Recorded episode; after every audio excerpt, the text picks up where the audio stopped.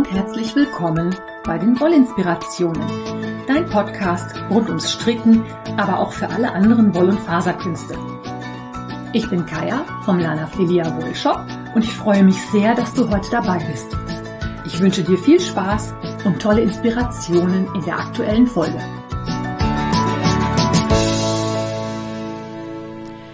Hallo und herzlich willkommen an diesem dritten Advent zu dem Podcast Wollinspirationen. Ich freue mich, dass du dabei bist und ich habe heute natürlich ein neues Sockvent-Pattern für dich, eine neue Sockenanleitung. Dann habe ich im Rahmen dessen, weil das ein paar Zopfsocken sind, auch noch ein paar Takte über Zöpfe und auch über Aran-Muster und Aran-Pullover. Wenn ich dann noch ein bisschen Zeit und Lust habe, erzähle ich dir noch ein bisschen was über meine aktuellen Projekte. Und ja, lass uns loslegen. Heute erscheint die Anleitung Aramis, womit dann auch wahrscheinlich allen, die jemals von den drei beziehungsweise vier Musketieren gehört haben, klar sein dürfte, wie die letzte Anleitung heißen wird. Aramis ist ein Zopfsockenmuster.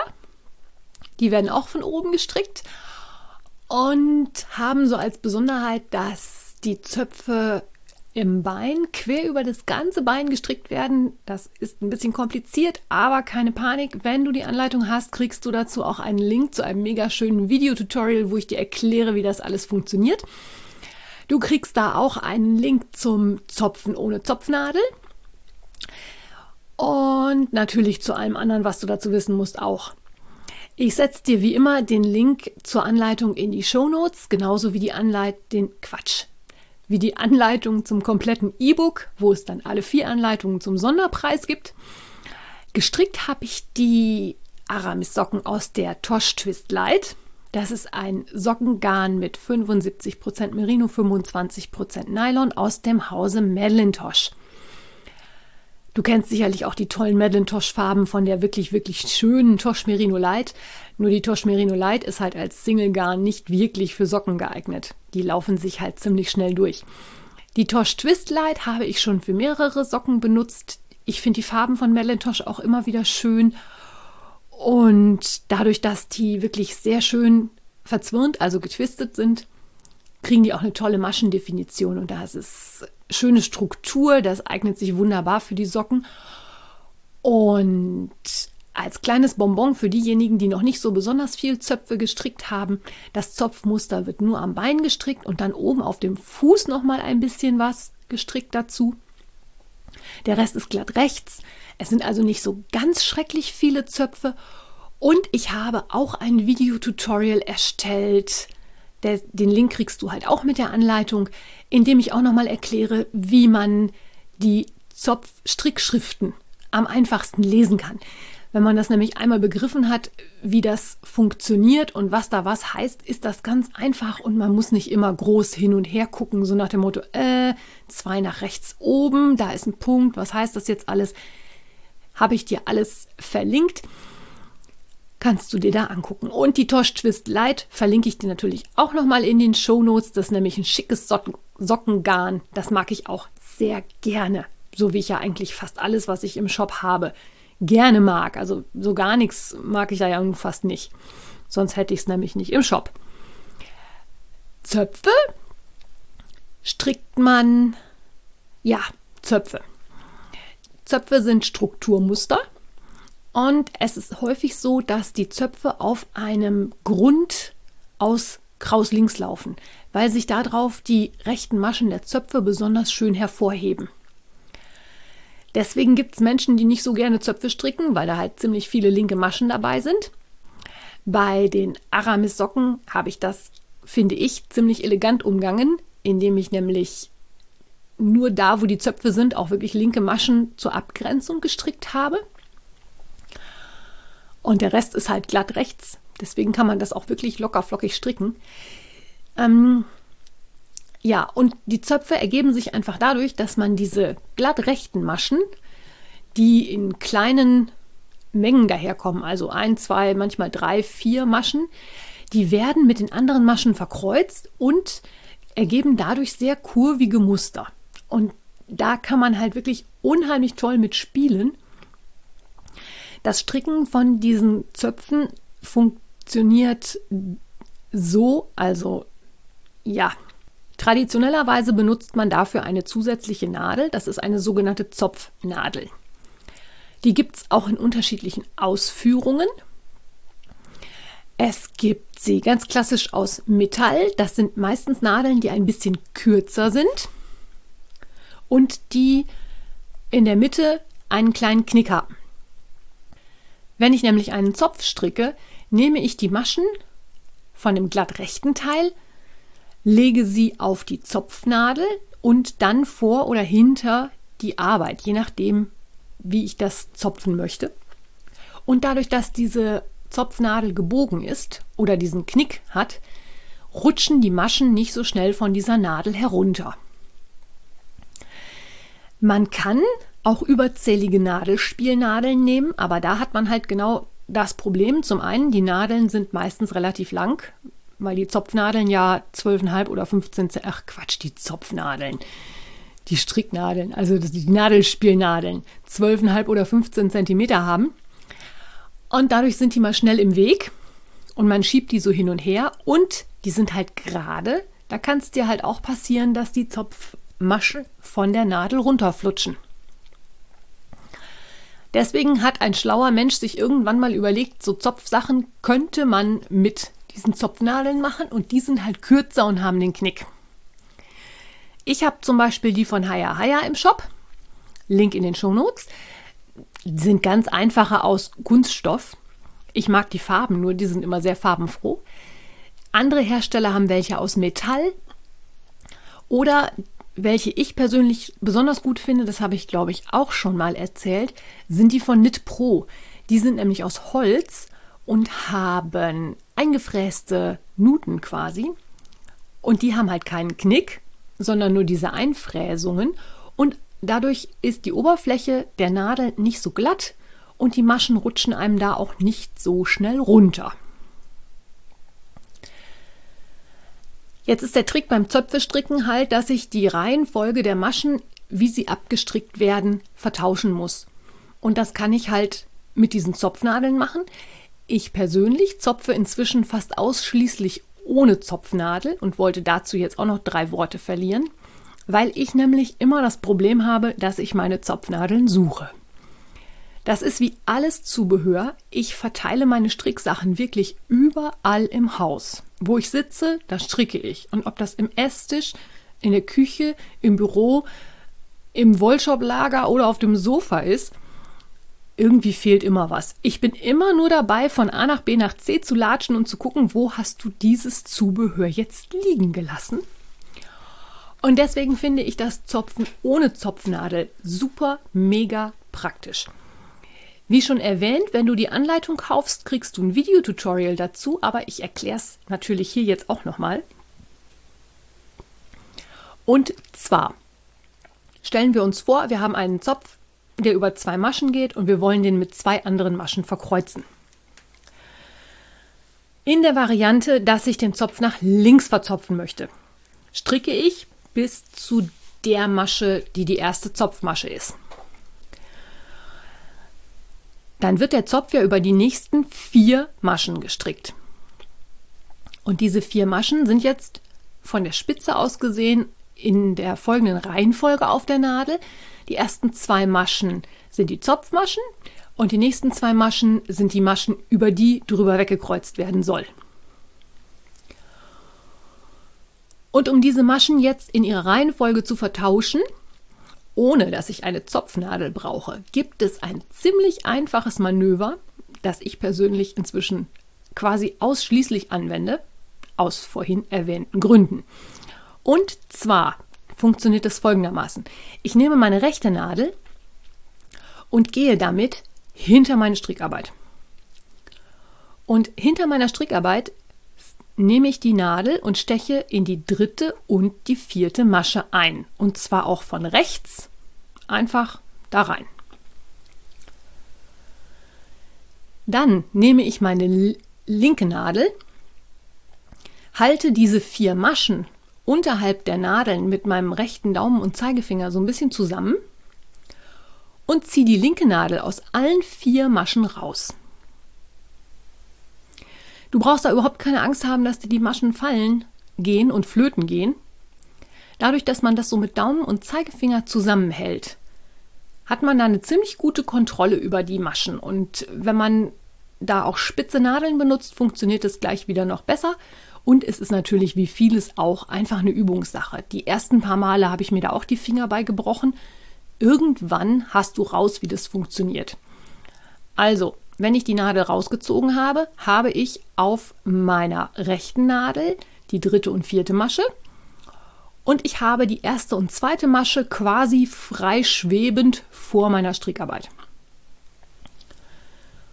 Und wenn ich dann mit meiner linken Nadel die erste und zweite Masche gleich wieder auffädel, dann habe ich auf meiner linken Nadel die beiden Zopfmaschen und ich habe auf meiner rechten Nadel die beiden Maschen, die vorher die dritte und vierte auf der linken Nadel waren. Das heißt, ich habe die beiden Maschen von rechts, die Zopfmaschen, schon mal nach links rüber sortiert. Und muss jetzt einfach nur noch die beiden Maschen rechts auf die linke Nadel zurückschieben und kann die dann in der richtigen Reihenfolge zwei links, zwei rechts abstricken. Und schon habe ich ohne meine Zopfnadel gezopft.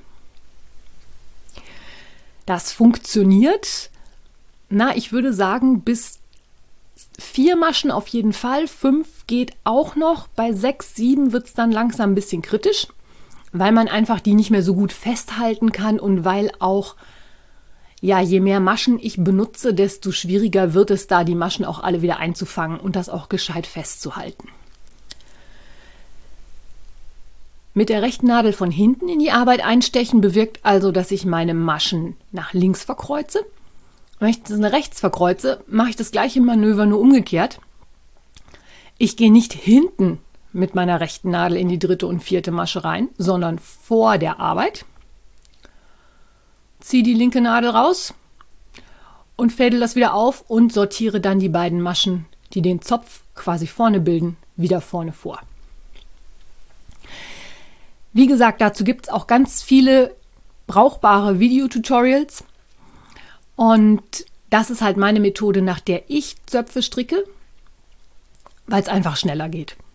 Ich muss nicht suchen, du musst nicht die Zopfnadel, dann habe ich sie im Mund, dann steckt sie im Wollknäuel, dann liegt sie auf dem Fußboden, dann ist sie in der Sofaritze verschwunden und dann liegt sie wieder irgendwo, wo ich jetzt gerade nicht bin.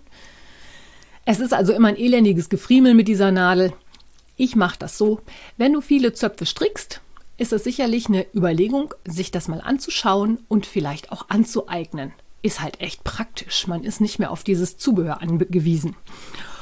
Und weil ich jetzt das Thema Zöpfe habe heute, möchte ich dir auch noch was erzählen zu den berühmten Aran-Pullovern. Aran ist eine Stricktradition und die ist benannt nach den Aran-Inseln. Die Aran-Inseln sind westlich von Irland. Das sind so kleine Inseln, die auf der großen Karte von Irland kann man die bald gar nicht sehen.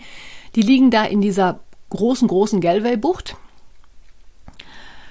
Und diese ähm, Aran-Pullover, die sind ein bisschen Sagen und Mythen umwoben.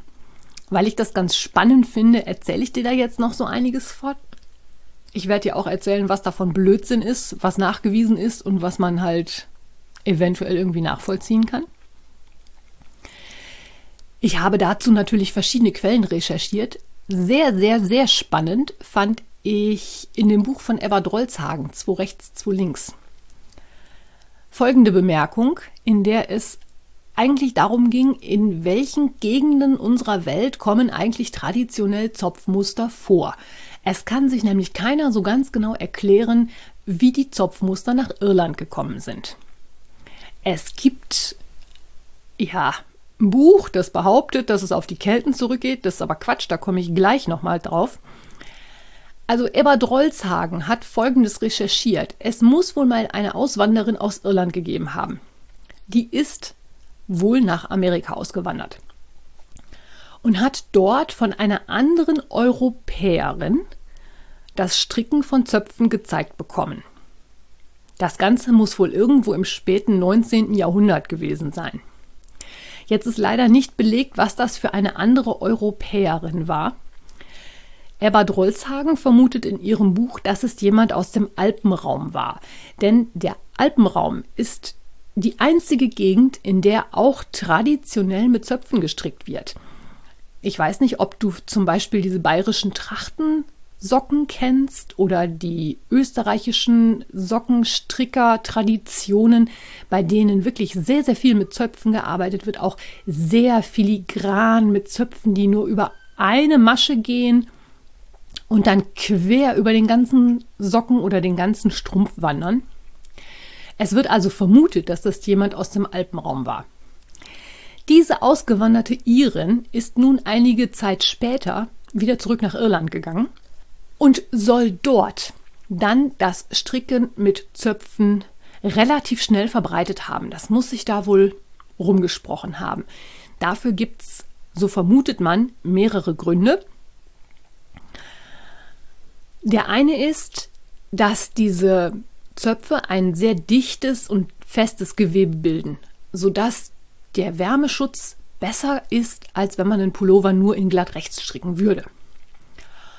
Und das haben sich die Frauen auf den Aran-Inseln zunutze gemacht und haben damit die Pullover für die Männer gestrickt, die als Fischer auf See waren. Und zwar haben die dafür wirklich fast unbehandelte Wolle genommen, die also noch entsprechend viel Wollfett enthalten hat und dementsprechend auch sehr, sehr wasserabweisend war. Das heißt, die traditionellen Aran-Pullover sind in der Regel Naturfarben weißlich, gelblich. Und je heller die wurden, desto weniger Wollfett war drin und desto schlechter war auch die Wirkung gegen die Gezeiten, sprich Feuchtigkeit, ähm, Wind und ähnliches. Diese Aran-Pullover haben sich dann also auf den Aran-Inseln sehr breit gemacht. Da haben halt sehr, sehr viele gestrickt. Und es muss wohl so gewesen sein, dass die Strickerei auf den Aran-Inseln nachgewiesen ist, so ungefähr seit dem 17. Jahrhundert. Die ersten Aran-Pullover allerdings erst gegen Ende des 19. Jahrhunderts. Jetzt gab es aber einen Ostpreußen, den Heinz Edgar Kiewe. Der ist Anfang des 20. Jahrhunderts ausgewandert und zwar nach Großbritannien und hat dort die Aran Pullover kennengelernt. Der hatte ein Strickgeschäft in, äh, auch da widersprechen sich die Quellen. Also der eine sagt London, der andere sagt Oxford. Oder ich habe nicht ordentlich gelesen und habe das quer im Kopf. Jedenfalls hat der dann ein Buch geschrieben. Und zwar The Sacred History of Knitting. Und hat in diesem Buch behauptet, dass die verschiedenen Aran-Muster zum einen traditionell in den Familien weitergegeben würden und zum anderen auch jede Familie ihre eigenen Muster gehabt hätte und zum dritten, dass es schon bis auf die Kelten zurückgehen soll. Die Leute von den Aran-Inseln wissen alle, dass das Blödsinn ist. Sie haben das trotzdem nicht hinreichend dementiert, aus dem folgenden Grund. Dieses mythische und mystische, geheimnisvolle und traditionelle, zu das diese Pullover hochstilisiert worden sind, hat natürlich sehr dazu beigetragen, dass diese Aran-Pullover äußerst beliebt waren oder auch immer noch sind. Sie sind ja auch irgendwie zeitlos. Ich finde die ja auch, also ich habe jetzt darüber recherchiert und eigentlich will ich jetzt eigentlich postwendend einen Aran-Pullover anschlagen. Ich erzähle dir auch gleich noch, wie so ein klassischer Aran dann aussieht, was also einen klassischen Aran ausmacht. Jedenfalls hat dieser Heinz Edgar Kiewe mit seinem Buch dazu beigetragen, dass diese Pullover sehr, sehr populär geworden sind. Es ist auch heute noch so, dass es Aran-Pullover-Fabriken gibt, die auch handgestrickte Pullover verkaufen. Teilweise werden die auch Maschinen gestrickt. Es ist auch so, dass das Handstricken natürlich nicht immer auf den Aran-Inseln stattfindet, sondern eventuell auch dort, wo die Lohnkosten günstiger sind. Und ich wollte dir jetzt noch ein bisschen was erzählen zu den einzelnen Mustern und was die also so bedeuten sollen. Angeblich. Da gibt es nämlich auch die unterschiedlichsten Interpretationen. Ich fand das total spannend. Also die Zöpfe an sich erinnern zum Beispiel an die Seile und die Netze der Fischer. Das soll zum Beispiel dadurch symbolisiert werden. Während Rautenmuster zum Beispiel auch die kleinen Felder der Bauern in Irland widerspiegeln sollen oder Diamantmuster sollen an die Netze erinnern. Die wurden ja geknüpft, die Netze, und haben halt auch so rauten-diamantförmige Strukturen. Zickzacklinien hingegen wurden zum Beispiel als Symbol für das Auf und Ab des Lebens genommen andere Interpreten sehen da drin die Küstenlinie Irlands, die ja sehr zerklüftet sein kann. Es gibt ein, eine Vielzahl an Wabenmustern, die benutzt werden, die an die Biene und die Bienenwaben erinnern. Das Symbol dahinter soll halt sein, die harte Arbeit und der dahinterliegende Lohn, den die, dem die Fischer ausgesetzt waren. Das ist ja wirklich eine Knochenarbeit. Es gibt aber auch zum Beispiel ein Brombeermuster, bei dem drei Maschen zusammengestrickt werden und in der nächsten Runde dann aus, diesen, aus dieser einzelnen Masche wieder drei gemacht werden. Das soll erinnern an die Dreifaltigkeit, also Gott, Vater und Heiliger Geist. Die Iren sind ja traditionell sehr katholisch. Das passt dann zumindest dazu so ein kleines bisschen. Ja, das sind also diese Symbole und dieser Mythos, dass jede Familie ihre eigenen Muster hatte und dass man daran auch angeblich erkennen konnte, wer ein Fischer war, wenn er denn auf See geblieben und irgendwann der Pullover angespült worden ist. Das liegt wohl an einem Theaterstück, das 1904 erschienen ist. Und zwar heißt das Rides to the Sea, ist von John Millington Synge geschrieben. Und dort wird ein Fischer erkannt an den handgestrickten Socken, die er trägt. Also ein toter Fischer, der nach einer gewissen Zeit wieder angeschwemmt worden ist. Den hat dann jemand erkannt, weil er gesagt hat, das sind die und die Socken, die hat die und die Frau da und da gestrickt. Und dieser Mythos soll sich auch um die Aran-Pullover weben, soll angeblich so sein. Die Aran-Leute sind ja nicht doof. Ähm, ist eigentlich eine tolle Publicity für diese Pullover und es wird halt nicht wirklich dementiert. Eigentlich wissen sie es alle wohl anscheinend, aber weil es sich auch gut anhört, ist das eine Geschichte, die sich gerne weiter verbreitet. Also auch in der Strickerwelt gibt es Sagen und Mythen. Da gibt es übrigens auch irgendwann mal eine Episode zu, weil gerade in den Sagen und bei den Göttern und so spielen ja Netze und Fäden und Spinnerinnen und so auch eine große Rolle. Da bin ich auch noch am Überlegen, wann ich das mal wie mache, aber das kommt bestimmt auch mal. Ja. Der Aran-Pullover hat dann im Laufe des 19. und zwar vor allen Dingen im, nein, nicht im 19., also Anfang des 20. Jahrhunderts seinen Siegeszug von England über die ganze Welt angetreten. Ich habe bei meiner Recherche jetzt auch irgendwo gelesen, dass der Aran-Pullover auch einer der wenigen Pullover ist, mit der sich ein Mann in einem Strickpullover in der Öffentlichkeit bewegen kann, ohne dass es so aussieht, als wenn der, ja, so Muttis Söhnchen mit den gestrickten Westen oder ähnlichem, sondern es hat halt so einen Hauch von Freiheit und ganzem Kerl und damit kann man auch in der Stadt rumlaufen und sich trotzdem frei fühlen. Ich, ja, also ich persönlich mag diese Pullover halt auch gerne. Traditionell werden die in die Runde gestrickt, haben einen Rundhalsausschnitt und das Besondere ist halt wirklich, die Zopfmuster sind auf dem ganzen Pullover. Die werden in verschiedene Paneele eingeteilt, die nebeneinander angeordnet werden. Das Ganze ist oft rechts-links symmetrisch. Die ganz klassischen Aran-Pullover sind aber nicht vorne und hinten gleich. Da kann es also durchaus sein, dass die Muster vertauscht sind oder dass hinten andere Muster angewendet werden als vorne. Auf den Ärmeln befinden sich auch Muster und die klassische Form ist wirklich ganz gerade. Ist ja auch sonst echt schwierig. Also einen taillierten Pullover mit Zöpfen zu entwerfen, das stelle ich mir auch sehr schwierig vor. Heutzutage werden auch oft Rachlan-Pullover benutzt. die dann oben auf den Schultern natürlich auch die entsprechenden Muster haben. Aber der klassische Aran-Pullover, soweit ich das rausgefunden habe, ist halt sehr gerade geschnitten und die Ärmel werden eingesetzt. Ich habe mal ein bisschen geguckt. Es gibt viele, viele, viele Zopfmuster-Pullover, aber so einen richtig klassischen Aran-Pullover habe ich jetzt. Ich schaue mal, ob ich noch mal einen in die Shownotes setze. Und wie gesagt, ich habe eigentlich so im Moment Stantepede Lust hinzugehen und einen Aran-Pullover anzuschlagen. Ach ja, genau. Aran übrigens ist auch eine Bezeichnung für eine Garnstärke. Also nach DK kommt dann irgendwann Aran. Das ist sehr, sehr, sehr, sehr, sehr dick. Trägt natürlich auch dazu bei, dass der Pullover warm und kuschelig ist. Ich weiß nur nicht, ob mir das nicht dann zu warm wird. Wie gesagt, ich hätte jetzt echt Bock, einen anzuschlagen und die Farm Twist von Madeline Tosh in DK in so einem schönen hellgrau und dann so ein Oversized Zopfmuster-Pullover.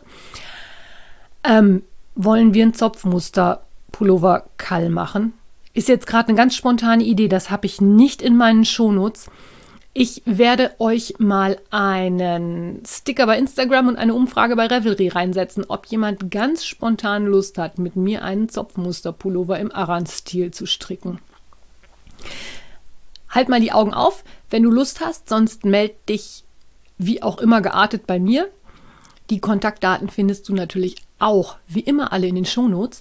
Und ich wünsche dir jetzt einen schönen Sonntag. Ich glaube, ich muss mir jetzt ein Muster für einen Aran-Pullover aussuchen. Äh, wir sehen uns nächste Woche. Bis dahin. Tschüss. Wenn dir mein Podcast gefällt, freue ich mich, wenn du ihn weiterempfiehlst oder bewertest. Du kannst auch in meine Revelry-Gruppe kommen oder mir bei Facebook oder Instagram folgen. Finanziell unterstützt du den Podcast durch einen virtuellen Kaffee auf meiner Kofi-Page oder einen Einkauf im Lana Filia Wollshop. Alle Links dazu findest du in den Show Notes. Vielen Dank.